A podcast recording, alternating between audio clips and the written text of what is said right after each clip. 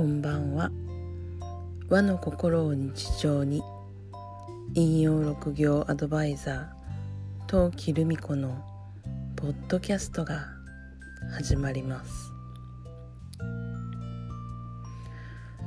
この番組は日本人らしさを大切にしたいと思う方へ1200年続く陰陽師から受け継いだ引用六行を紐解いてその和の心を分かりやすくまた日常に生かせる知識としてお伝えしています。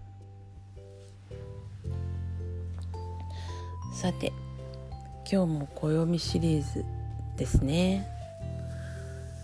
昨日の回に続いて今日は何の日かというとえっと光の日です。お日様の光の光ですね。光は陽の一番高いところにある、えー、時ですね。エネルギーが流れてますね。ちょうど夏真夏ですね。太陽がさんさんと降り注ぐそんな光っていうイメージです。まあ光ってえっ、ー、と吉凶でいうと大吉のイメージではあるんですけどあのなんだろう。自分が何かどうこうっていうよりかは自分が目立っている存在になりやすい。時なんですね。なのでなんか自分やったことないんだけどなっていうようなことをいやあなたこれ向いてるからやりなさいよ絶対いいよみたいなことを言われることが多いみたいですつまり導かれるそういうことが多くなってくるのがこの光の時だそうです。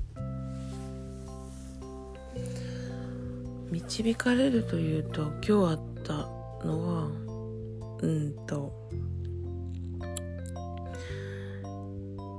私の知り合いの船頭師の方に船頭師きみさんっていう方がおられてですね。うぶすな神のリーディングをされていてお願いしていたんですね。で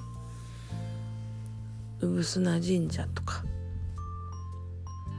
あと普段お参りする近くの鎮守の神社とか教えていただいて教えていただいた時にああなるほどねっていう感じで感じたんですね。産砂神社の方は生まれたところに近い神社なのでえー、っと大阪の神社なんですね。私は今奈良県に住んでるんですけど大阪の神社で大きな神社だったんですけどなんか昔からすごく気になる神社だったんですね。行ったことは多分1回あったかなぐらいでしたけど。で生活の鎮守神社はびっくりです。もう毎日仕事に行く時帰る時いつも前を通る近所の神社でした。ああなんかもともと縁があっていたんだな。導かれてたのかもなって感じました。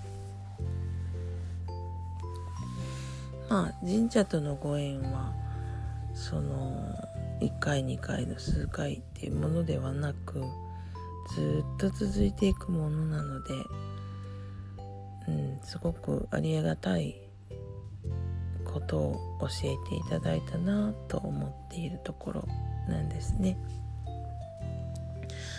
うん、神社のお話もいずれこの暦シリーズが終わった後ぐらいにする機会があるといいな思います。あなたはよく神社にお参りとかされますか？好きな神様いらっしゃいますか？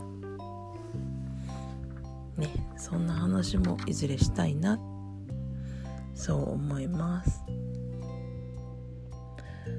さてあなたの周りはどんな一日でしたか？明日もあなたらしい一日でありますようにゆっくりおやすみなさい。陶器でした。